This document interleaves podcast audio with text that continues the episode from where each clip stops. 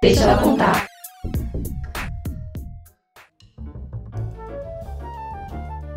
Olá, seja bem-vindo a mais um episódio do Deixa ela contar, um podcast que aborda assuntos sobre carreira profissional de mulheres, com suas rotinas, vidas e desafios. Então, pegue seu café, sinta-se à vontade e vem com a gente no Deixa ela contar. E neste último episódio da nossa segunda temporada, vamos falar sobre energias renováveis, ou seja, fontes de energias consideradas inesgotáveis, pois suas quantidades se renovam constantemente, como hídrica, solar e eólica. Elas também são consideradas limpas, pois emitem menos gases de efeito estufa e, por isso, nas últimas décadas tem-se observado um crescimento bastante expressivo no seu uso. Apesar dos seus benefícios, algumas dessas fontes apresentam variações na geração de energia elétrica ao longo do dia ou do ano, causando crises elétricas como o grande apagão de 2001, que tem ameaçado de repetir em 2021 devido à escassez de chuvas. E para falar sobre esse tema super importante, trouxemos a Gabriela. Formada em Engenharia Elétrica pela Poli da USPG, Gabriela trabalha atualmente como diretora de construção na filial de um renomado produtor independente de eletricidade dedicado a energias renováveis. Bom dia, boa tarde, boa noite. Eu sou a Mayara, falando aqui do Rio de Janeiro. Bom dia, boa tarde também. Eu sou a Alessandra. A gente está aqui hoje com a Gabriela. Seja muito bem-vinda, Gabriela. Muito obrigada por aceitar nosso convite. Muito obrigada. É um prazer participar do projeto de vocês. Ah, que legal. Vamos começar então pelo nosso primeiro quadro, que é o Deixa Ela Contar.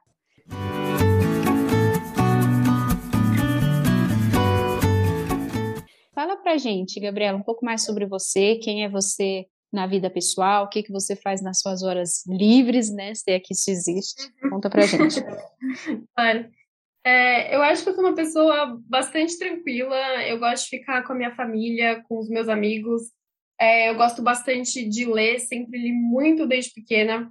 Adoro música, acho que tanto de ouvir quanto de dançar. Na verdade, o meu irmão ele é cantor e também compositor, então a música sempre foi algo muito presente na minha vida.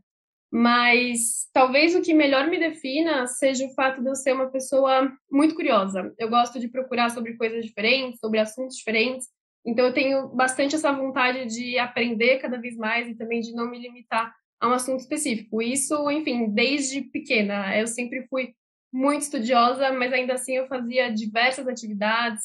É, já fiz 10 anos de balé, também fazia esporte, já tentei handball, basquete, já tentei boxe, acho que um pouquinho de tudo. E agora na quarentena eu tô caminhando um pouco mais para o lado artístico. Eu descobri que eu adoro bordar, adoro fazer tricô, então é, eu gosto de testar hobbies diferentes. E eu acho que foi justamente essa minha curiosidade que me fez decidir prestar engenharia, porque eu tinha realmente essa vontade de descobrir como as coisas funcionavam. É, inclusive, eu tenho muito claro o momento em que eu decidi fazer em engenharia elétrica. Na época, eu estava cursando o ensino médio e eu fazia um colégio alemão.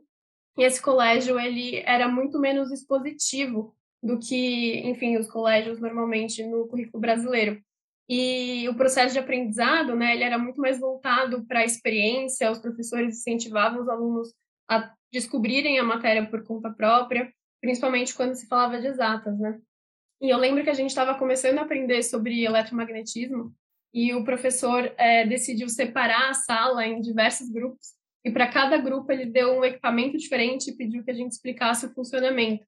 E, enfim, tinham diversos objetos, tinham vários tipos de motor, vários tipos de gerador, e eu acabei caindo com uma campainha, que não, me pareceu ser tão interessante assim, né?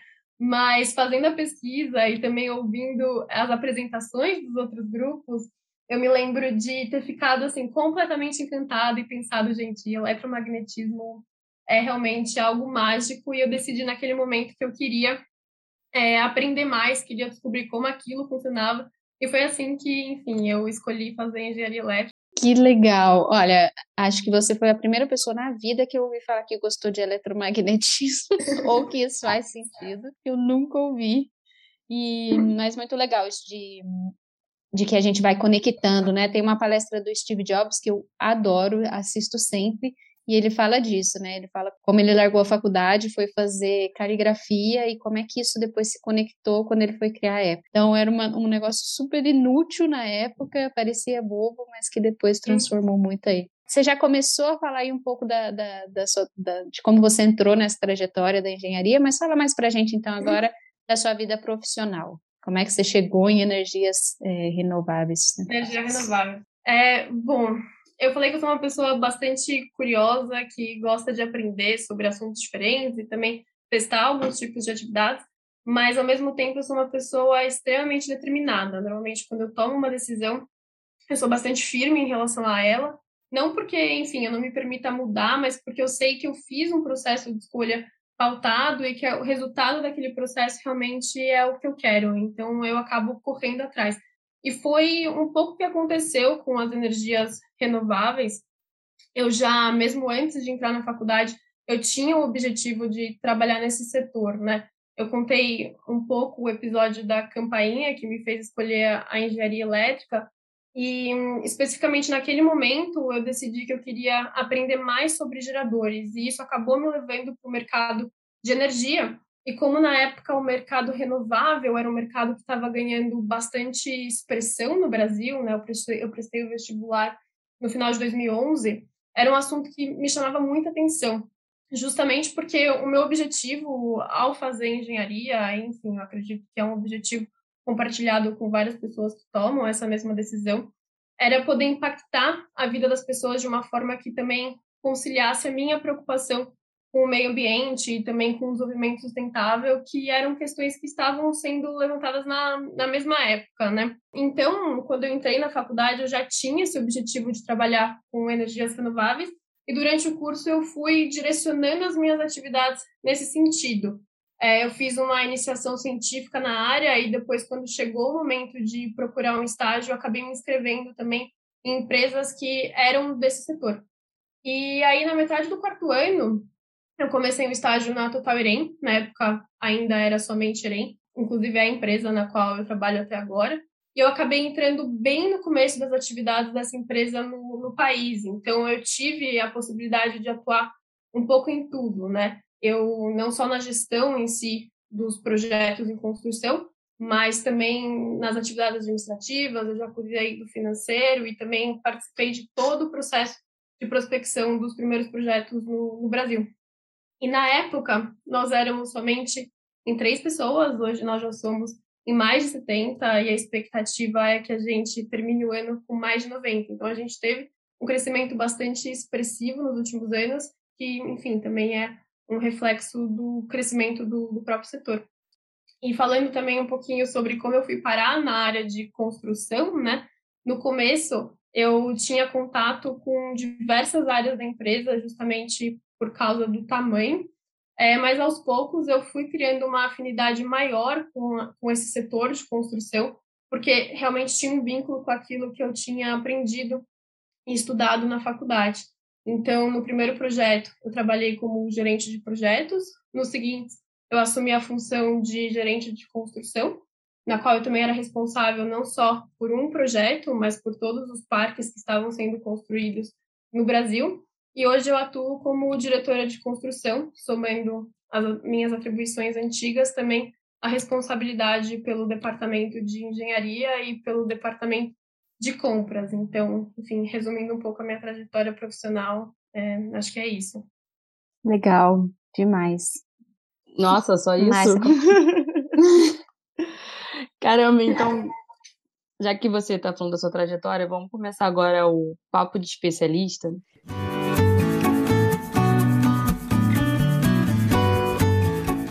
Então, Gabriela, explica um pouquinho para a gente, de uma forma resumida, o que são fontes de energias renováveis. Olha, falando um pouco sobre o conceito em si, né? É, energia renovável é qualquer energia que seja proveniente de um recurso natural que possui um ciclo de renovação relativamente curto. E o, o que, que é isso? É basicamente qualquer recurso que nós, em uma escala de tempo humano, percebamos como uma fonte renovável e inesgotável de energia. Né? Isso diferentemente das energias não renováveis, é, que elas podem vir de recursos que são esgotáveis ou de recursos que até podem ser substituídos, mas que acabam demorando, enfim, muito tempo, né, através de longos processos é, que acabam durando, às vezes, mais de milhões de anos, né.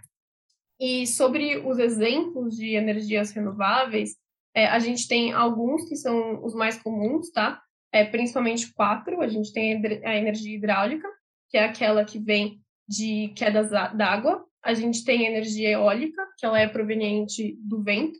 Energia solar, que é proveniente da luz do sol. E a biomassa, que é uma energia que está atrelada à matéria orgânica, tá?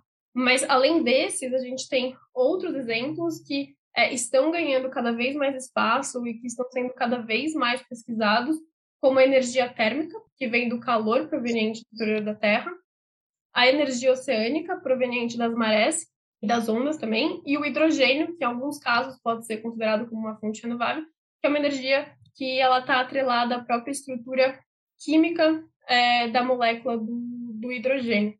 Então, enfim, um pouco sobre o conceito de energia renovável, como curiosidade, o Brasil possui uma matriz elétrica predominantemente renovável. É, a gente não tem os dados é, desse ano, mas em 2019, praticamente 83% de toda a produção é, de energia elétrica no país veio de fontes renováveis, sendo a fonte hidráulica a principal, com quase 65%. Na época, ela era seguida da eólica, que tinha é, um pouco menos, 8,6%, a biomassa com 8,4% e a solar, que ainda tinha uma participação menos expressiva com 1%. E esses dados, eles são, enfim, extremamente importantes, porque quando a gente compara, por exemplo, a nossa matriz com a matriz mundial, que só tem 25% de energia renovável, a gente percebe né, quão expressiva é a participação desse tipo de fonte no nosso país e também que a tendência é que ela só aumente. Então, é um mercado que realmente vem crescendo e que tem um potencial para crescer cada vez mais no, no, nosso país. E, na sua opinião, qual a principal vantagem de investir nesse tipo de energia? Olha, é difícil falar uma vantagem só. energia renovável tem várias, né? A primeira, a gente já falou um pouco, que é justamente o fato de ser uma energia gerada a partir de fontes que não são finitas, então não tem uma preocupação temporal em relação ao uso dela, né? Mas tem uma vantagem que talvez seja a mais abrangente, que é o fato das energias renováveis contribuírem para a redução da dependência dos combustíveis fósseis, né? O que a gente sabe que pode ser positivo, tanto quando você analisa esse assunto de um ponto de vista econômico, quanto quando você analisa de um ponto de vista político, dependendo da região e, e do país. E, enfim, com certeza é super benéfico do ponto de vista ambiental, porque são energias que possibilitam um desenvolvimento sustentável, né? E, e também quando a gente fala de um desenvolvimento é, sustentável, principalmente focado no mercado de energia, a ideia é que a gente consiga encontrar uma forma de suprir as necessidades energéticas de uma determinada região, enfim, do mundo, mas que, ao mesmo tempo, a gente não prejudique o meio ambiente e também é, próprio, o próprio desenvolvimento da, da sociedade, né? que é justamente o que não acontecia quando o nosso consumo era totalmente baseado no uso de, de combustíveis fósseis, que, enfim, né, são uma fonte bastante poluente e também uma das principais causas do aquecimento global e de todas as mudanças climáticas que estão acontecendo, né? Muito interessante. E sobre as desvantagens, Gabriela? Na sua opinião, existe alguma? O que você pode nos dizer sobre elas? Claro que as energias renováveis também têm desvantagens e cada tipo de fonte vai ter um ponto negativo diferente, né? Quando a gente pensa, por exemplo, em usinas eólicas, além delas causarem um impacto visual na região, elas também podem afetar rotas migratórias de pássaros. É, quando a gente pensa em usinas hidrelétricas, a gente sabe que elas causam né, todo um impacto ambiental local por precisarem é, fazer, alagar uma região em volta da usina. E, e, bem, cada uma vai ter o seu ponto, é, a sua criticidade, né? Mas talvez, se a gente analisar a energia renovável de uma forma um pouco mais global, tem uma principal desvantagem, e aqui focando mais nas energias solar, na eólica e, e também na, na hidrelétrica, e deixando um pouquinho a biomassa de lado, que é o fato delas serem fontes imprevisíveis e muitas vezes intermitentes. É, a gente não consegue controlar. É claro que a gente trabalha no sentido de prever, tentar prever o mais assertivamente possível. Enfim, tem vários modelos estatísticos que a gente utiliza para isso, mas a gente não consegue controlar. A gente não sabe quando vai ter sol, quando vai chover, qual vai ser o regime de vento de uma determinada região, né? E isso acaba trazendo uma maior complexidade para o setor, é, principalmente em relação ao planejamento e também ao próprio despacho de energia, né? E aí cabe justamente ao setor é, continuar trabalhando para encontrar formas de ter um, um, sistema de transmissão mais robusto, de desenvolver tecnologias de armazenamento que, de uma certa forma, mitigam um pouco os impactos, né, que poderiam ser chamados de impactos negativos de energias renováveis, né? Mas, enfim, esses pontos negativos, eles de forma alguma inviabilizam né, o uso das energias renováveis e o que tem que ser feito, com certeza, é incentivar e, enfim, continuar é, garantindo que a gente vai acabar tendo uma maior participação de energia renovável no futuro. E você vem falando, já falou que a gente hoje tem, o Brasil tem 83% da sua energia é, vindo de Isso. fontes renováveis. Uhum, e a gente tem e a gente tem observado um crescimento nisso, e assim como um crescimento na procura por energia. Então, você acredita que em algum momento é possível acontecer uma tra transação energética, tornando o sistema independente dos combustíveis fósseis? É, com certeza, a transição energética é um dos maiores desafios que a gente tem no momento, né? É, e principalmente porque quando a gente fala sobre energia, sobre, desculpa, a transição energética, a gente não está se restringindo somente à geração de energia elétrica. É, é, um, é uma diferenciação importante da gente fazer. A gente está, na verdade, se referindo a todo e qualquer tipo de energia, incluindo, por exemplo, energia que a gente utiliza é, nos meios de transporte ou até mesmo para aquecimento, tá?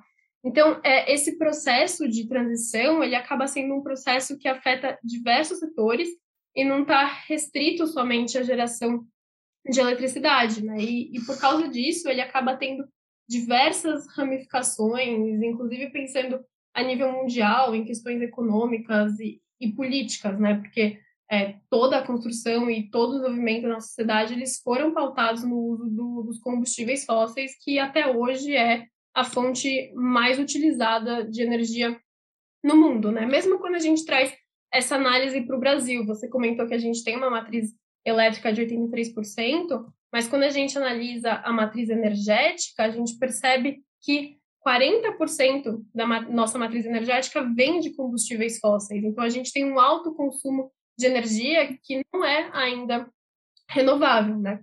Então, a transição energética é um processo extremamente desafiador e extremamente complexo e, enfim, talvez agora respondendo a sua pergunta de uma maneira mais direta, eu acho difícil que um futuro relativamente próximo a gente consiga tornar né, o, o mercado energético completamente independente dos combustíveis fósseis, principalmente porque eu não acho que a gente vai encontrar é, um substituto que consiga ser difundido relativamente rápido é, para todos os tipos de uso que a gente hoje adota para os combustíveis fósseis, tá? Agora, isso de modo algum significa que eu não acredite que, essa, que esse deva ser o, o nosso objetivo. Eu acho que a gente tem sim que trabalhar para isso, a gente tem que trabalhar para redução dos combustíveis fósseis é, e para redução da emissão de gás carbônico. Eu acho que essa redução em níveis que sejam razoáveis, ela é sim extremamente possível, extremamente provável de acontecer, tá? Mas a questão é, é que para isso é necessário que diversos setores é, sejam mobilizados, não só econômicos, mas também setores é, e organizações políticas, né? E, e, é interessante, porque a gente tem visto isso acontecer, a gente tem visto o um movimento dos governos e também de instituições políticas é, de colocarem metas de redução de emissão de gás carbônico e também de participação das energias renováveis, por exemplo. E o mais importante é que eles não só colocam essas metas, mas eles também é, estão começando a criar toda uma estrutura que de incentivo. Então, são incentivos que vão fazer com que as empresas, os países e os agentes em gerais tentem alcançar essas metas, né? É claro que depois a gente pode discutir se essas metas elas são é, as melhores ou se os incentivos que eles estão colocando são de fato incentivos que vão surtir o efeito esperado, né? Mas, enfim, de toda forma, é importante que a gente é, esteja vendo toda essa mobilização e que haja uma preocupação é, em relação a isso, né? E, e o mais interessante é que toda essa mobilização também faz com que as empresas que hoje estão inseridas né, no mercado de combustíveis fósseis, por exemplo, empresas de, de óleo e gás, é, também comecem a, a, pensar a respeito e também comecem a passar por esse mesmo processo de transmissão, porque são justamente elas que vão ter o maior poder de garantir que essa transição seja feita, né? Porque, querendo ou não, é o mercado delas que está sendo impactado. Então, se elas abraçam essa causa, a chance dessa transição ser bem sucedida é maior. É, inclusive, enfim, a própria Total, ela acredita muito nisso. Eles têm como objetivo ser um dos agentes mais proativos e um dos agentes mais relevantes é, nesse processo. Então, a gente tem visto esse movimento no setor e é um movimento extremamente importante porque ele acaba também alavancando é, pesquisas tecnológicas é, sobre medidas que podem ser implementadas para que a gente atinja esse objetivo, né? Então, eu estava falando, por exemplo, que eu acho difícil que a transição energética aconteça, né, a ponto da gente se tornar independente dos combustíveis fósseis, porque ela acaba afetando diversos setores. E um ponto é, complexo dessa análise é porque você vai ter setores que hoje já estão mais à frente né, em relação a essa transição e setores que estão, é, que estão um pouco mais para trás. É, o mercado de geração elétrica, por exemplo, é um mercado que hoje a gente já tem alternativas aos combustíveis fósseis, como as fontes renováveis, e são soluções que já estão sendo aplicadas em larga escala. Então, é uma solução robusta, já conhecida, e isso acaba fazendo com que seja muito mais fácil com que elas sejam difundidas, né? É, eu acho que hoje a gente tem diversas soluções que parecem ser promissoras, né? Nessa direção de realmente é, impulsionar e, possibilitar a transição energética, mas é preciso que a gente continue investindo nesse tipo de solução. O maior desafio que a gente tem de, em relação à transição energética hoje ele é justamente esse. Não é um processo que acaba tendo um aspecto só, ele acaba envolvendo diversos setores. Então é por isso que é muito importante a gente continuar incentivando né, o desenvolvimento de soluções, enfim, e de é, incentivos também do ponto de vista econômico e político para que esse objetivo seja alcançado. Bom, acredito que há 10 anos atrás a gente não imaginaria o cenário que a gente está vivendo hoje, né? Você mesmo falou da sua empresa, como cresceu, e quem sabe daqui a 10 anos, 20 anos, é, a gente também se surpreenda, é, pelo menos de tornar cada vez mais possível esse, esse sonho, né? Não, eu, eu, concordo, acho que esse tem que ser o nosso objetivo, e é justamente isso, a gente está no momento de criar possíveis soluções, criar possíveis tecnologias, é, e com certeza alguma delas vai ter um bom resultado, então é importante que a gente trabalhe né, dessa forma mais abrangente, porque assim que a gente descobrir aquela que realmente vai conseguir ser benéfica uhum. nessa a gente invista e, enfim, é, consiga alcançar esse objetivo, né? Sim, sim. E agora falando um pouquinho desse possível apagão que estamos vivendo no Brasil, qual você acredita ser a melhor forma de contornar essa situação? Você mesmo falou que a gente depende, que a gente tem a nossa matriz de energia elétrica é, 83% de energias renováveis e que são fontes que a gente não tem como. A gente faz cálculos, a gente tenta fazer os anos, os anos típicos, a gente estuda, mas são fontes que a gente também não tem como controlar muito. Então, o que, que você acha? Vocês trouxeram bastante, muitas questões delicadas para essa conversa, mas vamos lá. É, o apagão, o, o possível apagão que a gente está vivendo hoje, ele com certeza é decorrente de uma crise hídrica, né? Hoje a gente está vivendo a pior crise hídrica dos últimos 90 anos. E só é dos últimos 90 anos porque é quando a gente começa a ter dado. Então a gente não sabe se, enfim, é a pior crise hídrica dos últimos 100, 120. A gente não tem, é, a gente não tem informação sobre isso, né? Então, quando a gente falou justamente sobre a principal, né, uma das principais desvantagens das energias renováveis ser o fato de que a gente não pode controlar, como você comentou, é, uma das possíveis consequências é justamente essa. é, uma crise de, de abastecimento, um risco de desabastecimento, porque não choveu aquilo que a gente havia previsto que choveria, né? Então, lá atrás, talvez uma versão muito simplificada é, do, dos fatos, quando a gente tomou a decisão sobre despachar as hidrelétricas e sobre despachar também é, as termoelétricas, a gente apostou em chuva, né? E aí, é claro, quando eu digo apostou, enfim, tem toda uma análise né, por trás de dados, é, análise estatística, séries históricas, enfim. É, mas, enfim, voltando um pouco, é, a gente optou por continuar despachando as hidrelétricas e também ir acionando as termoelétricas de maneira moderada e gradativa por questões de custo para o sistema e porque também havia expectativa de que o volume de chuva nos meses seguintes ele seria suficiente para recuperar os reservatórios né, das, das usinas antes do próximo período de seca. E o que aconteceu é que ele acabou não sendo. É, ou, enfim, é, foi menor do que aquilo que a gente esperava. Então, a gente não pode, com certeza, desconsiderar o fato de que a gente está vivendo uma crise hídrica, né? Mas, apesar disso, a gente também sabe que esse possível apagão, ou o fato da gente estar tá discutindo um possível apagão, também vem é, de falhas de, de, planejamento, principalmente quando a gente pensa sobre a expansão e, e, a diversificação do sistema elétrico brasileiro, né? A gente comentou que é um sistema elétrico que é pautado nas usinas hidrelétricas, então situações desse tipo realmente é, são complexas de serem geridas, né? Eu acho que para a gente conseguir contornar essa situação, para que a gente não é, caia nessa mesma nessa mesma situação no futuro, é necessário que primeiro a gente aumente a participação de outros tipos de fonte, como usinas eólicas, por exemplo, porque os regimes de vento e de chuva eles são bastante complementares, né? Normalmente é nos períodos de seca que você tem o maior volume de geração eólica, então é importante que a gente diversifique.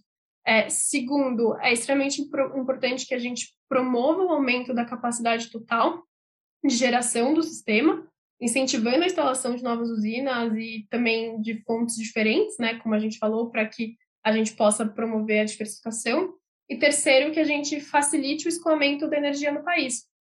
Porque se uma determinada região não está é, ou está tá sofrendo algum tipo de escassez, como é o caso, né, essa crise hídrica está mais focada na região sul e centro-oeste, a gente consegue com que outras regiões do país abasteçam. Então, é importante que a gente amplie os nossos sistemas de transmissão e distribuição, que a gente também incentive a geração distribuída, né, que é aquela geração que ocorre no próprio local de consumo, e também o armazenamento, né?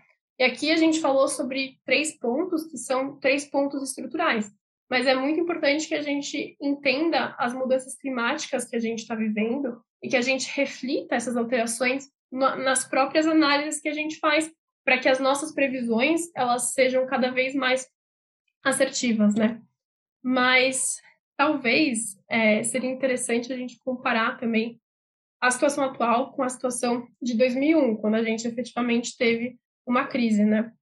Na época, só para fazer uma, uma, comparação, a gente é, a gente estava com o apagão, né? Com o risco de apagão quando os níveis de reservatório chegassem a 23%, né? Hoje, na situação atual, a gente fala de um possível apagão caso os reservatórios cheguem em 10%. Na época, a redução de consumo que precisou ser feita foi de 20%, Hoje, os especialistas eles estimam que a redução será inferior a 4% caso haja um apagão que eles entendem ser não tão provável, tá? E, e, além disso, na época, as hidrelétricas elas eram responsáveis por mais de 80% da geração elétrica no país. Então, houve um, uma redução da relevância, enfim, da expressão que elas têm na nossa matriz, né? A gente acaba observando que houve uma evolução no sistema e essa evolução só foi possível porque justamente eles buscaram diversificar a matriz, buscaram aumentar a nossa capacidade de geração e também ampliar o nosso sistema, né? Então a gente percebe que a gente está no caminho certo, o que acontece é que a gente tem que fazer com que essa evolução seja muito mais rápida, né? Nossa, obrigada por essa aula. E su super interessante.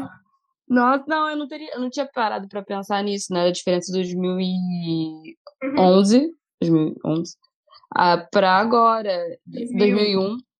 E, de fato, como que os outros parques que entraram, as outras fontes que entraram, o impacto que teve no, na nossa matriz. Muito legal você traga esse exemplo. Então, para encerrar esse nosso bloco, você indica algum livro ou curso sobre esse assunto para quem quer se aprofundar nesse tema? É, sim, eu acho que depende um pouco de, do nível de conhecimento que cada um tem sobre o mercado elétrico. Eu acho que para alguém que quer começar a aprender, uma boa dica é olhar os cursos que a própria CCE, que é a Câmara de Comercialização de Energia Elétrica, tem no seu site, tá? Agora, para quem já tem alguma noção e quer entender com um pouco mais de detalhes qual é a estrutura do mercado brasileiro, tem vários livros que se aprofundam nesse tema, tá? Eu, particularmente, indico um que se chama é, Novo Modelo do Setor Elétrico Brasileiro, do Maurício Tomaskin, que é o ex-presidente da, da EPE. E também, é, para quem quer acompanhar o setor, existem várias plataformas online. É, alguns exemplos são a do canal Energia e a da, do Megawatt, que eles acabam também oferecendo de tempos em tempos em cursos, né? Então é, é interessante para quem quer acompanhar o, o setor. Legal, muito obrigada pelas dicas, por todo esse conhecimento compartilhado. Acho que todo mundo aprendeu muito. Tem várias coisas que parecem óbvias, né? Devem parecer óbvias para você e para a gente, nossa, nunca tinha parado para pensar nisso. Até no fato do nosso setor energético ser completamente hídrico, né? Muito baseado em e a gente nem se questiona muito sobre isso. Muito legal. Vamos então agora para o nosso terceiro bloco, que é o Mulher no Comando.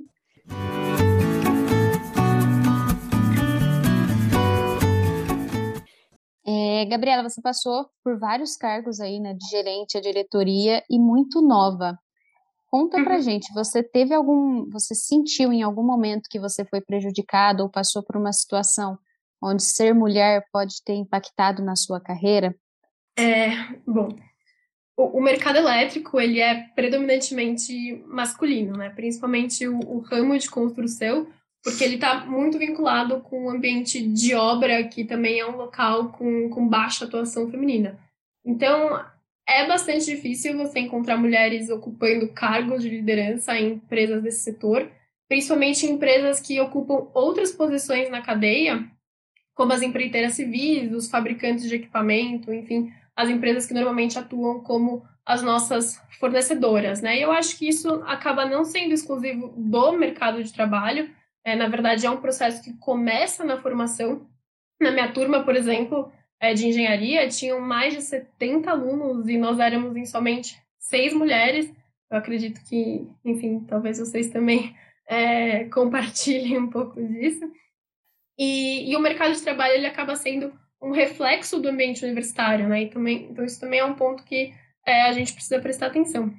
Mas para responder a sua pergunta, eu acho que eu vou dividir em dois momentos, tá? Primeiro eu vou falar um pouco sobre a minha trajetória interna dentro da empresa e depois eu falo sobre o fato, é, como o fato de eu ser mulher foi percebido por outras pessoas no mercado, um pouco sobre qual que seria, qual que foi a reação externa, tá? Olhando um pouco mais para esse aspecto interno, particularmente eu nunca senti qualquer tipo de resistência pelo fato de eu ser mulher dentro da empresa. É, inclusive, a própria matriz na França, ela conta com mulheres em altos cargos de liderança, então eu sempre recebi muito suporte, principalmente do meu chefe, que sempre me valorizou pelas minhas entregas, pela forma como eu conduzo o meu trabalho e também sempre buscou me reafirmar em todos os cargos que eu já ocupei, é, tanto com as equipes internas da matriz, quanto com os outros profissionais de outras empresas com quem a gente acaba tendo contato, né? E apesar de eu não ter sentido isso dentro da empresa que eu trabalho, eu já senti em alguns momentos é, alguma resistência por parte de profissionais de outras empresas, né? Em, em aceitar é, e também ouvir aquilo que eu estava trazendo, enfim, mesmo em situações é, onde eu era cliente, né? Então, o, o mundo é, no qual eu estou inserida, ele é um mundo predominantemente masculino. Eu acho que eu consigo contar quantas vezes eu entrei em uma reunião e tinham mulheres do outro lado, né? E como vocês bem comentaram, é, o mundo que eu estou inserido, ele não só é masculino, mas ele também é um mundo onde é, as pessoas que ocupam cargos de liderança são normalmente é, mais velhas. Então, para mim, além do fato de eu ser mulher, eu acabo tendo esse outro, vai, agravante, entre aspas, né? que é a questão da idade. Eu sou bastante jovem. E de uma forma geral, isso acaba fazendo com que você sinta aquela necessidade de ter que se posicionar de uma forma mais assertiva, meio que para quebrar aquela primeira impressão que o outro lado tem sobre você, ou que você acredita que o outro lado tenha sobre você, né? Coisa que, por exemplo, um homem, ele normalmente nem pensa a respeito, né? Então, é, essa pressão que ela é colocada é, sobre as mulheres nesse tipo de situação, ela é maior, né? Mas eu tenho a consciência de que a minha não foi pesada, porque eu sempre tive suporte e abertura com as pessoas que trabalhavam comigo. E isso fez com que eu conseguisse lidar de uma forma mais fácil quando eu acabava vivendo em uma situação desse tipo, né? Mas é uma realidade e é extremamente importante que esse assunto seja discutido e que as empresas é, busquem criar um ambiente de trabalho que não seja discriminatório. E bem, aqui a gente está falando de mulheres, né, especificamente, mas que não seja discriminatório, enfim, em nenhum nível. Com certeza, com certeza. Que legal. É muito. Acho que também faz toda a diferença. Você falou que teve o suporte do seu, do seu chefe, né? Isso também. Ter alguém que te impulsione já é. Já, tá, já facilita muito mais as coisas, realmente. Que legal. Isso é importante, né? E você também sentir que está inserido em um ambiente no qual as pessoas te valorizam, né? Isso te dá, acaba te dando um pouco mais de confiança também para quando você se expõe, né, para o mundo fora da empresa. Com certeza. E pensando nisso, né, o que, que você acha que são, o que, que você busca, além de, dessa toda da assertividade, das coisas que você comentou, o que, que você acha que são as principais qualidades para se desenvolver como líder, como uma boa líder? Eu, pessoalmente, eu não acredito que tem um passo a passo que você pode seguir para se tornar um bom líder, porque, no fundo, existem diversos estilos de liderança, né? E também cabe ao próprio líder conhecer a sua equipe, as características das pessoas e definir qual é o melhor estilo para aquele grupo, porque tem é, estilos que vão funcionar com determinado grupo e tem estilos que não vão funcionar tanto, tá? Mas, é, respondendo a sua pergunta, né, independente disso, eu acho que tem cinco pontos que são essenciais para que você consiga ter uma boa liderança, tá? O primeiro é a transparência. É muito importante que o líder seja transparente e se comunique de forma clara com a equipe.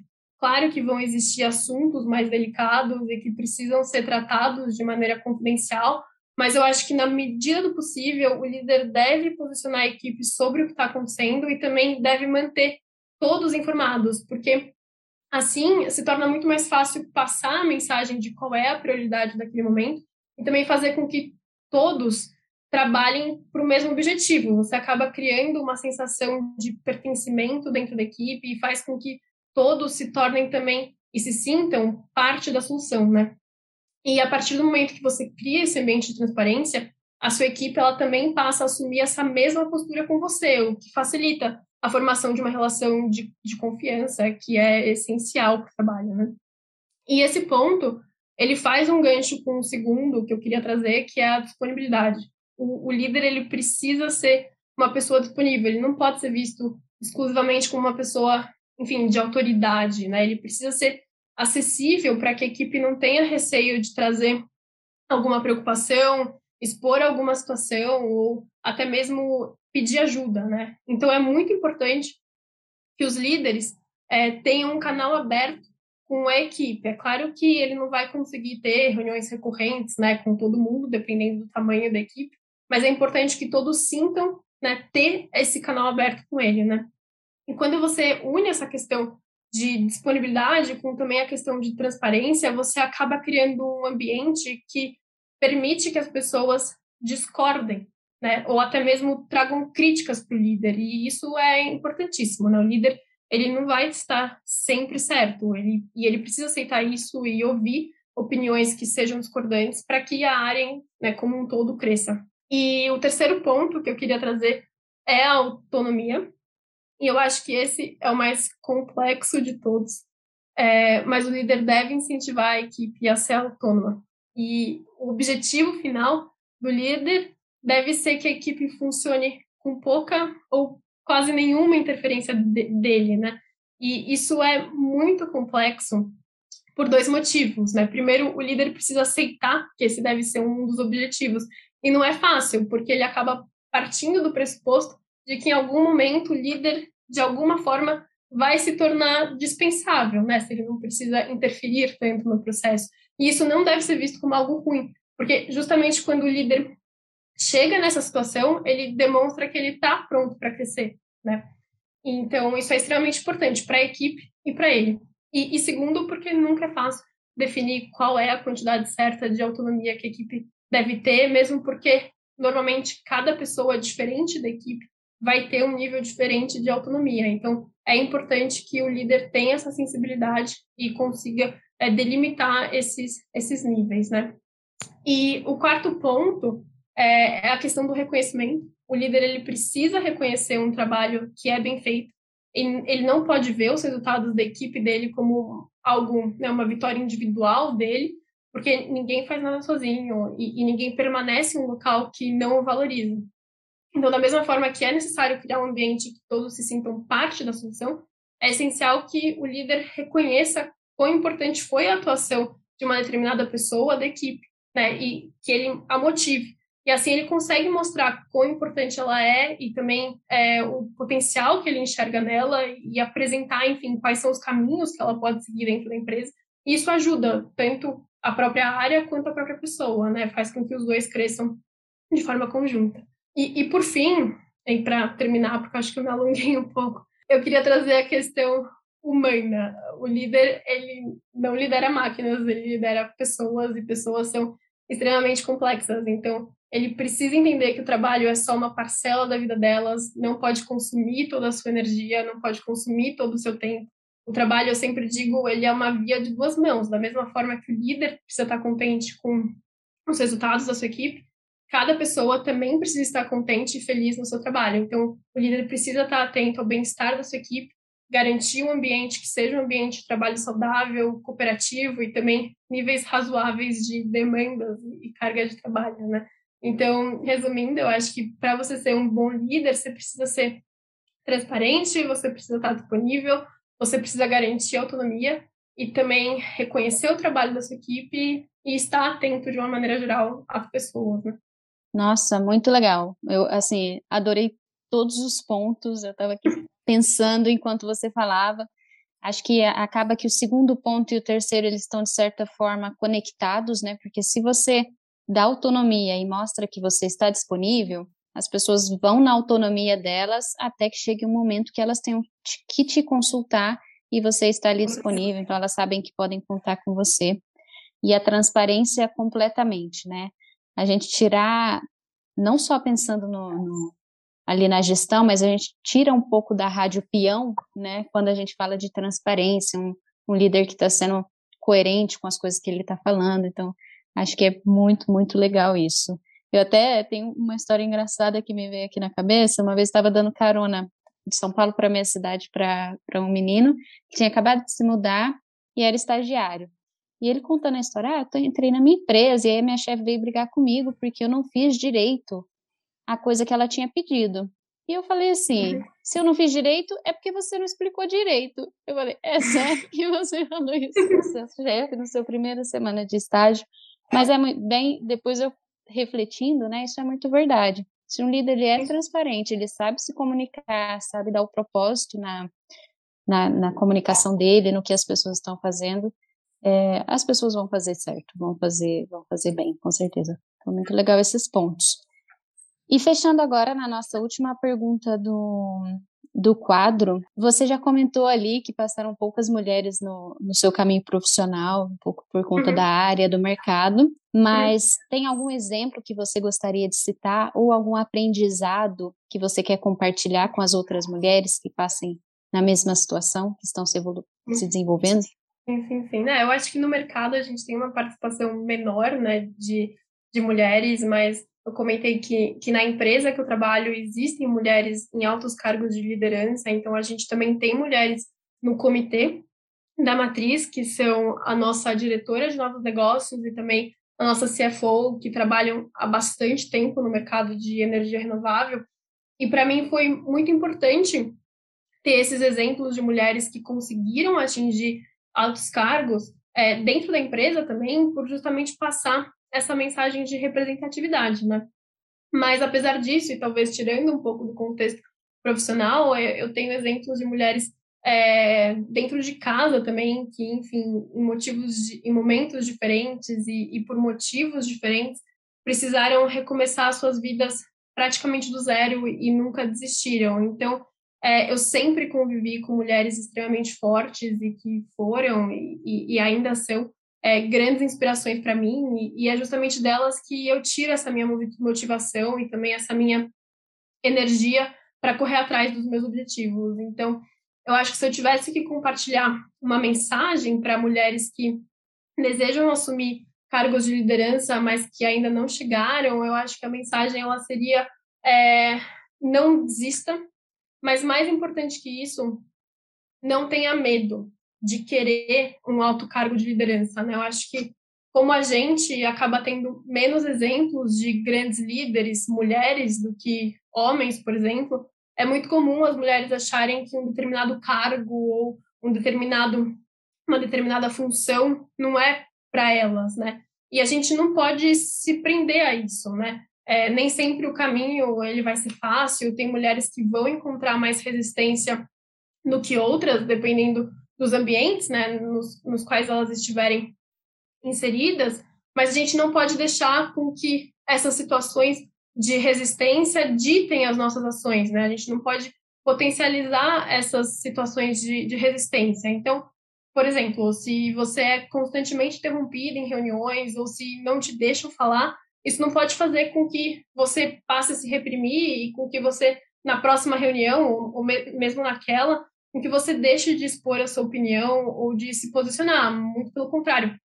É muito importante que você pontue toda vez que algo semelhante acontece, né? Claro que, enfim, tem, tem jeitos e jeitos de fazer isso, mas é importante se posicionar também para você poder dar à outra parte a oportunidade dela mesma se questionar e também dela mesma rever as suas próprias ações e, de uma certa forma, a gente é, caminhar para uma evolução né, em sociedade.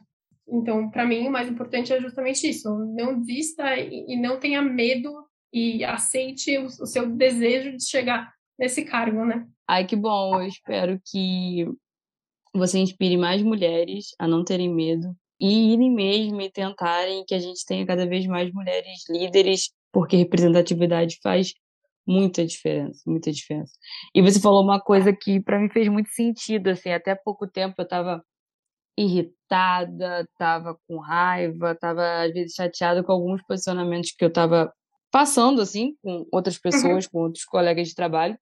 E aí chegou um momento que eu conversando até com uma amiga, ela falou: "Tá bom, OK, você já botou para fora, tá aí triste, mas e agora? O que você vai fazer para mudar isso?" E é isso, uhum. assim, por mais que a gente tenha pessoas, como você teve o seu chefe, mas que a gente tenha pessoas que em algum momento vão defender por a, a gente, mas o que a gente vai fazer para para isso ser diferente. E a gente, acima de tudo, tem que lutar por, por nós mesmos, né? Então, isso eu acho muito importante. A gente não pode se acanhar. Com certeza. E é importante você expor se aquilo está te fazendo mal, se de alguma forma você acha que você está nessa situação de resistência, né? Porque você acaba é. até desarmando o outro lado, às vezes o outro lado, enfim, pode fazer de uma, uma forma é, inconsciente. Então é importante que você mostre essas ações, né? Exatamente. Às vezes é, a pessoa te fala alguma coisa, você só pode, ao invés de você também, também ser muito radical e só fala assim, mas por que você acha isso? E às vezes você já quebra a pessoa, porque de fato a pessoa nunca nem tinha parado para pensar no porquê ela achava isso. Mas então, entrando no nosso último bloco, infelizmente, isso a mídia não mostra.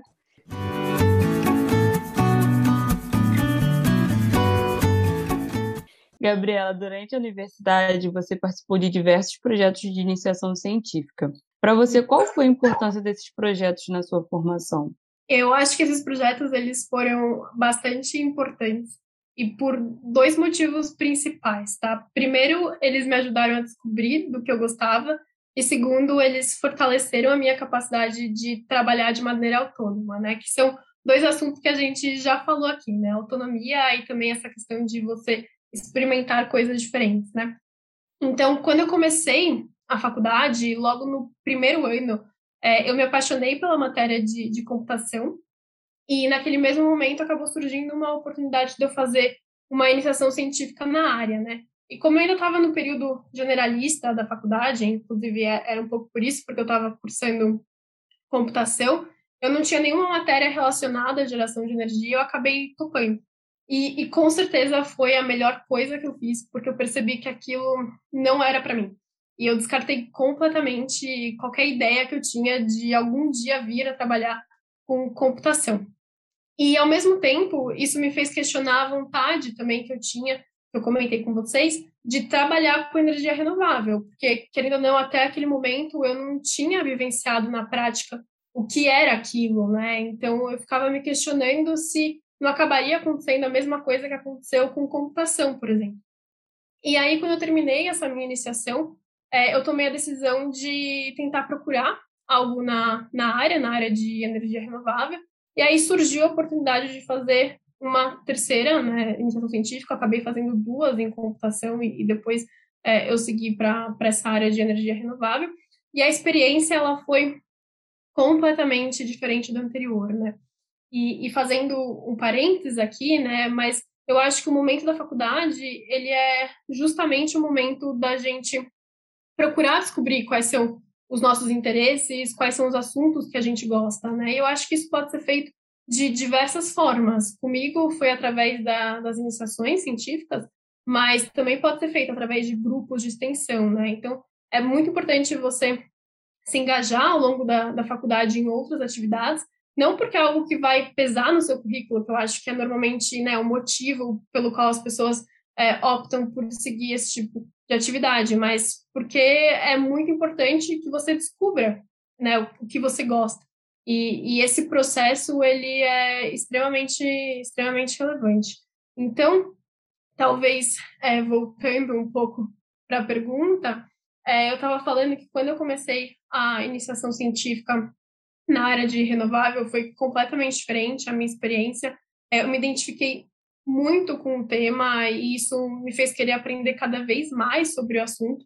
E, e, é por isso que eu digo que esses projetos eles também desenvolveram a minha capacidade de trabalhar de maneira autônoma. Né? Quando você tem um projeto né, de, de iniciação científica, você define os seus objetivos com o seu orientador, mas cabe muito a você descobrir como você quer conduzir a sua pesquisa. Então, quais são os assuntos que você quer abordar, como você quer estruturar o seu projeto, qual é o passo a passo que você quer seguir, é, porque você acaba tendo né, um ponto de partida, você tem um ponto de chegada, mas o que você vai fazer no meio, né?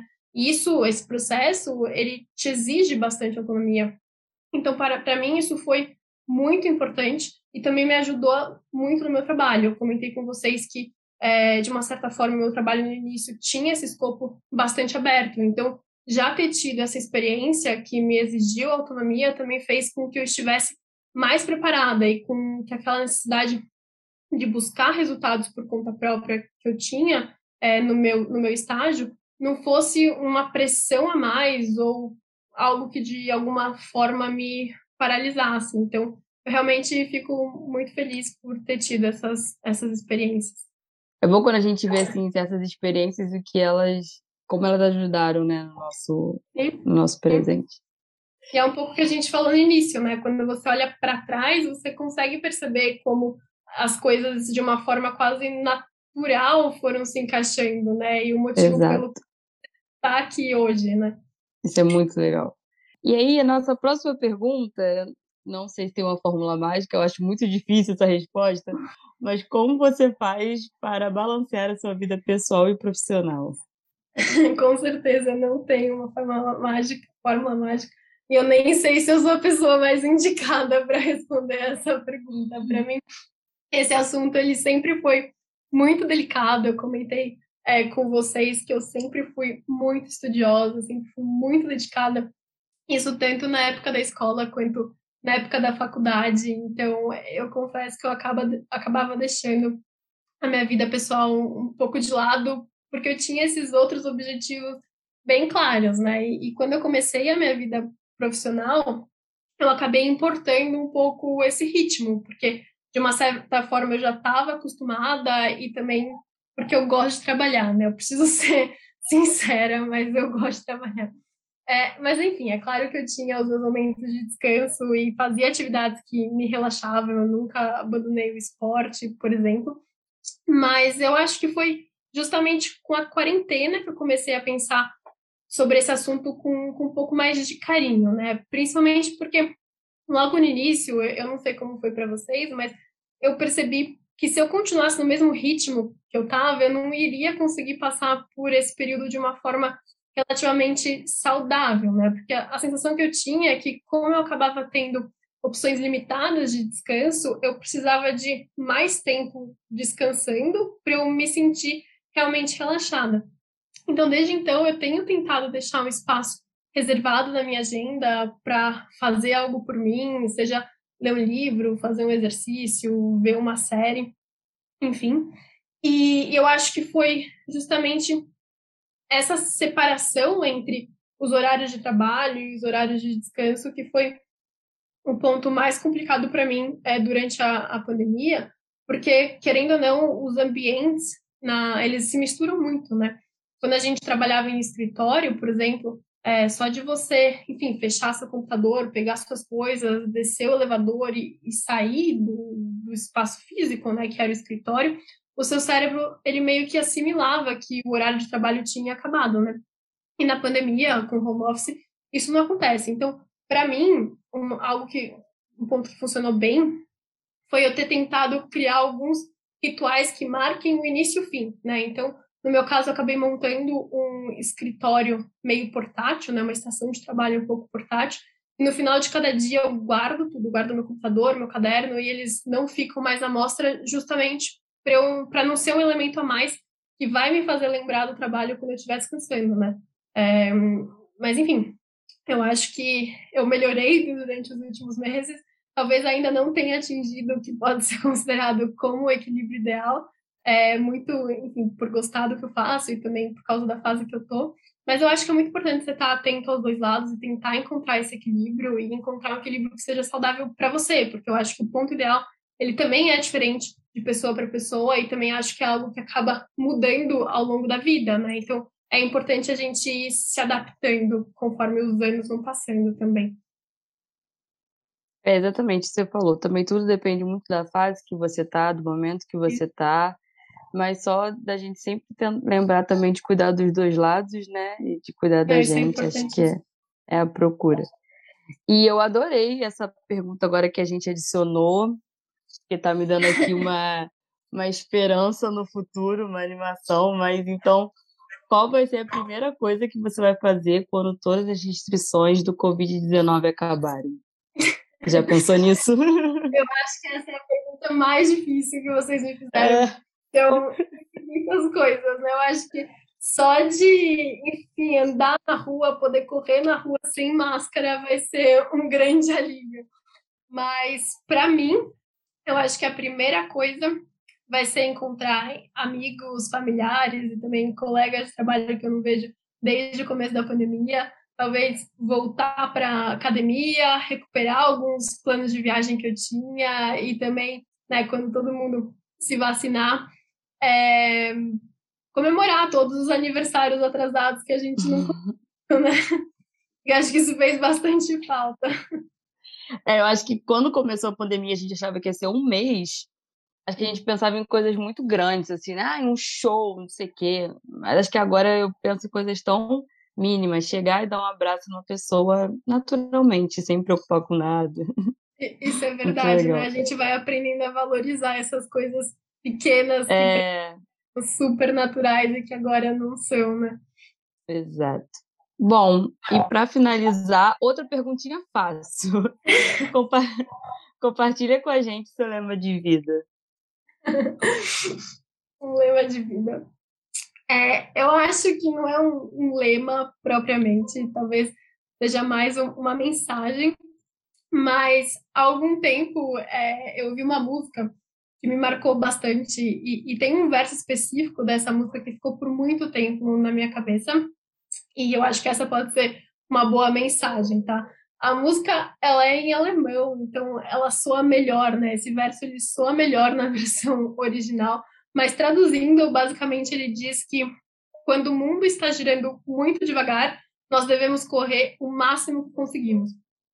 A música em si, ela é sobre uma pessoa que, enfim, quer fugir da sua cidade natal porque acha que ela é muito pacata, que não é exatamente motivador, mas para mim essa frase ela tem muito uma mensagem de não fique parado. Não no sentido de que você deve estar tá sempre em movimento, porque a ideia não é essa, a gente falou sobre a importância de você ter momentos de descanso, momentos de reflexão e, e também de introspecção, mas no sentido de que você não pode deixar com que as outras pessoas ou com que a própria vida tomem decisões por você e nem ficar esperando que as coisas simplesmente aconteçam, meio que assumindo uma postura é, conformada, né? É, você precisa correr atrás dos seus objetivos, daquilo que você quer, você precisa, desculpa, acreditar que você pode ir além e, e também se esforçar para isso, né? E, e, na verdade, isso começa através de um processo de autoconhecimento. Você precisa se conhecer, você precisa descobrir quais são os seus interesses, o que você gosta, o que você não gosta, o que é importante para você, as suas vontades, os seus limites, porque só assim você consegue, de fato, traçar os seus objetivos. Eu acho que isso vale tanto para o campo pessoal quanto para o campo profissional. Então, se eu tivesse que deixar uma mensagem, né? Não um lema de vida, mas uma mensagem, eu acho que seria essa: se conheça, descubra o que é importante para você, é, o que te faz feliz e, e não espere, se mexa. Eu... Que ótimo, acho que é um bom, uma boa mensagem.